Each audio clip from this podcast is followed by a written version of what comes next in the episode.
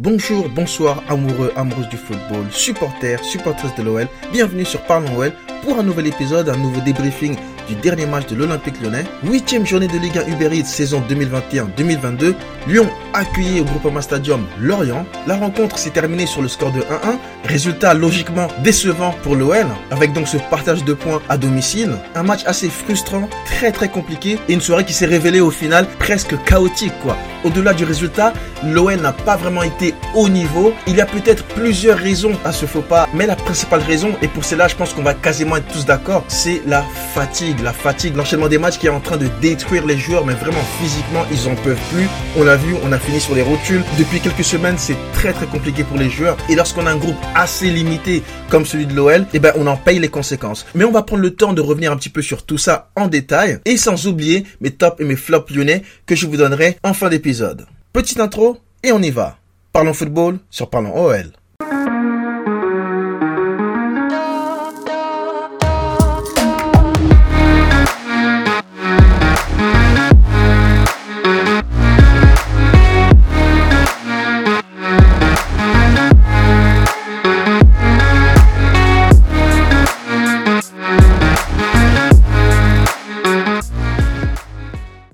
L'Olympique lyonnais accueillait donc Lorient pour un match qui semblait être assez facile entre guillemets pour l'OL, mais en tout cas sur le papier, on était favori, on a la meilleure équipe, on a le meilleur budget, on avait tout pour gagner ce match, mais mais mais un match n'est jamais gagné tant qu'il n'est pas joué et Lorient nous a posé beaucoup de problèmes. Lorient qui cette saison joue a priori le maintien, même si on sait que Lorient est une équipe qui est capable de faire tomber des gros, de se transcender lors des grands matchs. Ils l'ont montré la saison dernière par exemple en battant le Paris Saint-Germain. Donc c'est un match où l'OL était favori, mais il fallait quand même faire attention à cette équipe de Lorient qui est parfois imprévisible, hein, que ce soit à domicile ou à l'extérieur. C'est une équipe très très bizarre Lorient. Mais, en tout cas moi j'aime bien, j'aime bien Lorient, hein, ils ont des bons joueurs. Mais c'est une des équipes de Ligue 1 qui a des joueurs avec le moins de flow. Non, non c'est vrai, c'est vrai, il faut le dire. Entre Fabien Lemoine qui a 39 ans mais qui en fait 59, l'Orienté là, l'Orienté qui a une teinture marron dégueulasse là, on dirait un roux noir. Il est mystique lui. Il a pas de vrais potes ce gars. Non, c'est pas possible. S'il avait vraiment des potes, un de ses potes lui aurait dit Ouais, gros, qu'est-ce que tu fais? Ça faute ta tenture. Change, mon frère, wesh. Mais rien, personne lui a rien dit. Ou ça se trouve, il a des potes hypocrites qui l'ont dit Hop, ça avec mon pote. Ah ouais, tu déchires tes. Ah ouais, ah ouais, ça fait trop classe sur toi. Ah ouais, ouais, génial. Ouais, ouais, mon pote. Alors qu'on dirait il a fait un défrisage et ses cheveux ont brûlé. Non, qu'il arrête ça, qu'il arrête ça. Bon, bref. Pour cette rencontre, Peter Bosch avait décidé donc d'aligner un 4-2-3-1, formation qui est devenue un petit peu classique hein, euh, depuis quelques matchs. Il avait donc décidé d'aligner Anthony Lopez dans les buts, arrière droit Dubois, en défense centrale Boateng, Deneyer, arrière gauche Emerson. En milieu récupérateur, il avait mis Cacré et Bruno Guimaraes. Milieu offensif, Shakiri, Paqueta et Awar. Et enfin devant, Toko et Kambi. Bon, pour la composition, quand même surprenante. Je vais détailler un petit peu pourquoi tout à l'heure, mais on s'attendait quand même à des changements. Parce que, avec l'enchaînement des matchs, lui-même, il avait dit, Peter Bosch, en, conférence de presse, Peter Bosch l'avait lui-même annoncé, avec l'accumulation des matchs, malheureusement, il va y avoir des blessures. Alors, si tu l'as dit en conférence de presse, pourquoi t'as pas fait tourner avant, mon gars? Pourquoi? Mais comme je vous ai dit, je vais revenir dessus un petit peu plus tard. Donc, on a vu un début de match assez équilibré entre les deux équipes, même si Lyon avait un petit peu la possession de balle pendant les dix premières minutes, sans vraiment se procurer d'occasion nette durant les dix premières minutes. Et, et il y a donc eu les six minutes de l'enfer. Les six minutes de l'enfer. Entre la quatorzième minute et la vingtième, ça, ça a été un tournant. Donc, quatorzième minute de jeu carton rouge lunaire pour Emerson. Mais vraiment, je vous dis, un carton rouge pour une faute invisible sur le fait. Le fait là, il allait tout seul vers le but, le gars s'écroule tout seul en courant.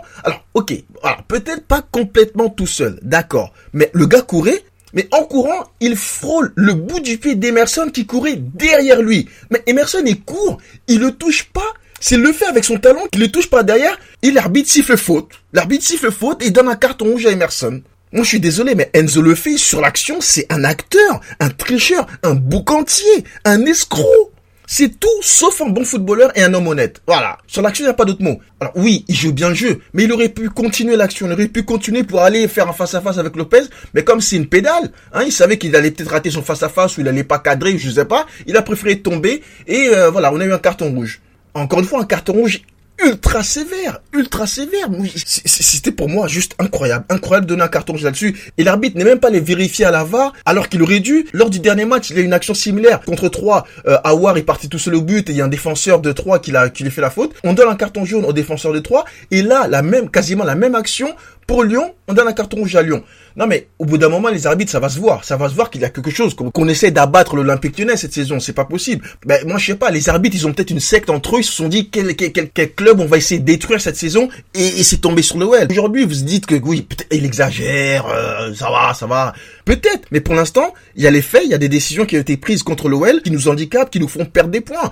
Je suis désolé. Il faut dire ce qui est. Donc bref, comme je disais, 14e minute de jeu, carton rouge pour Emerson. Et comme un malheur n'arrive jamais seul, sur la même action, Dison Deneyer se blesse. Mais le gars vient d'enchaîner 5-6 matchs titulaires de suite en 4 semaines. Connaissant son physique fragile, c'était quasiment inévitable. Et honnêtement les gars, comme je disais tout à l'heure, sur ce coup, j'accuse un petit peu Peter Bosch. Parce que franchement, sur ce match, il aurait dû faire tourner, il aurait dû mettre au repos des joueurs comme Deneyer, Guimarães, Emerson, Cacré et Paqueta. Franchement, ces joueurs-là n'auraient pas dû commencer. Il aurait dû faire tourner. Bon après, c'est vrai que c'est facile à dire, mais ça me semblait quand même assez évident avec l'enchaînement des matchs, la fatigue, les risques de blessures. C'était pour moi le moment le match idéal pour faire tourner à domicile contre l'Orient, pas trop risqué sur le papier, donne du temps de à quelques joueurs, fait tourner.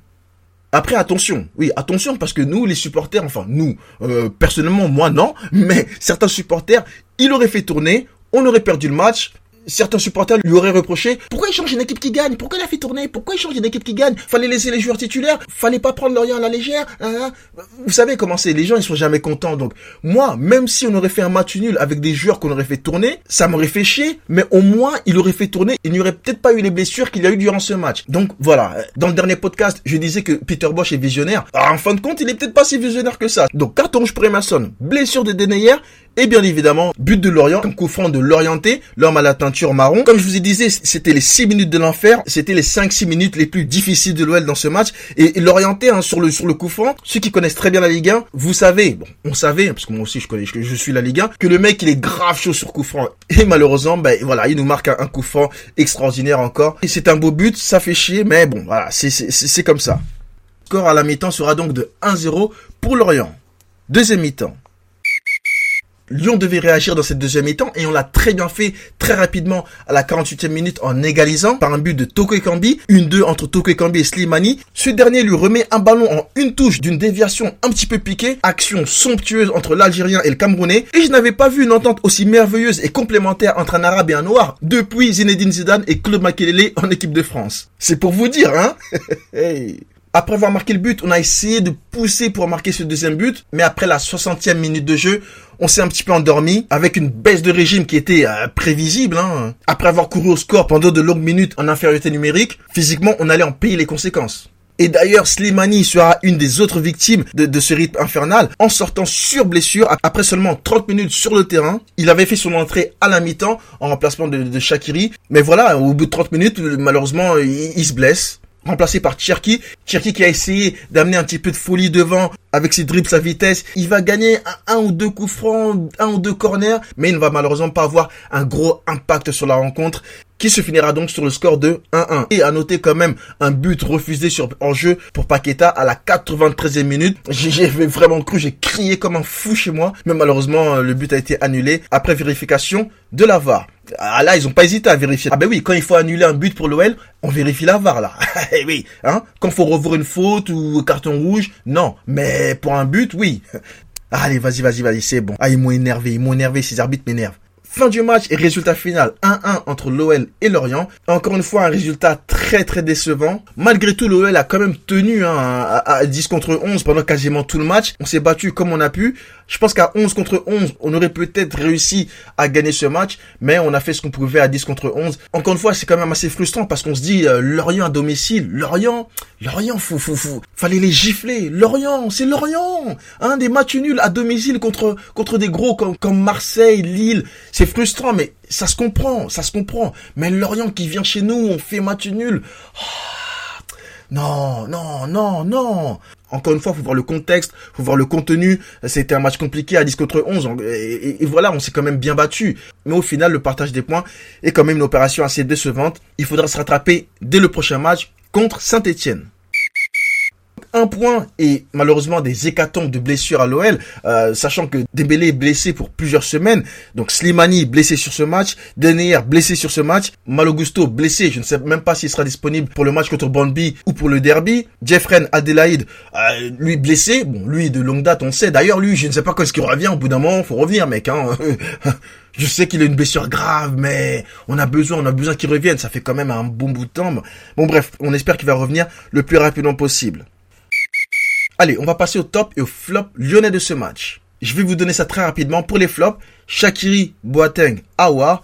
Euh, ils ont raté leur match tout simplement. Awar il a dû sortir après le carton rouge d'Emerson, donc au bout de 15 minutes, mais même pendant les 15 minutes sur le terrain, on l'a quasiment pas vu. Donc Awar très mauvais match, Boateng pas encore à 100%, il rate beaucoup de choses, beaucoup de passes, beaucoup de tags. Boateng décevant pour le moment, Shakiri Pareil, Shakiri euh, décevant aussi, il a pas fait grand chose en première mi-temps, peut-être diminué physiquement, je ne sais pas, mais très mauvais match de Shakiri aussi. Pour les tops, Kakré, Toke Kambi et Diomandé. J'aurais pu mettre Guimaraes aussi qui a fait un très bon match, mais Guimaraes il était dans mes tops trois fois de suite, donc au bout d'un moment faut arrêter.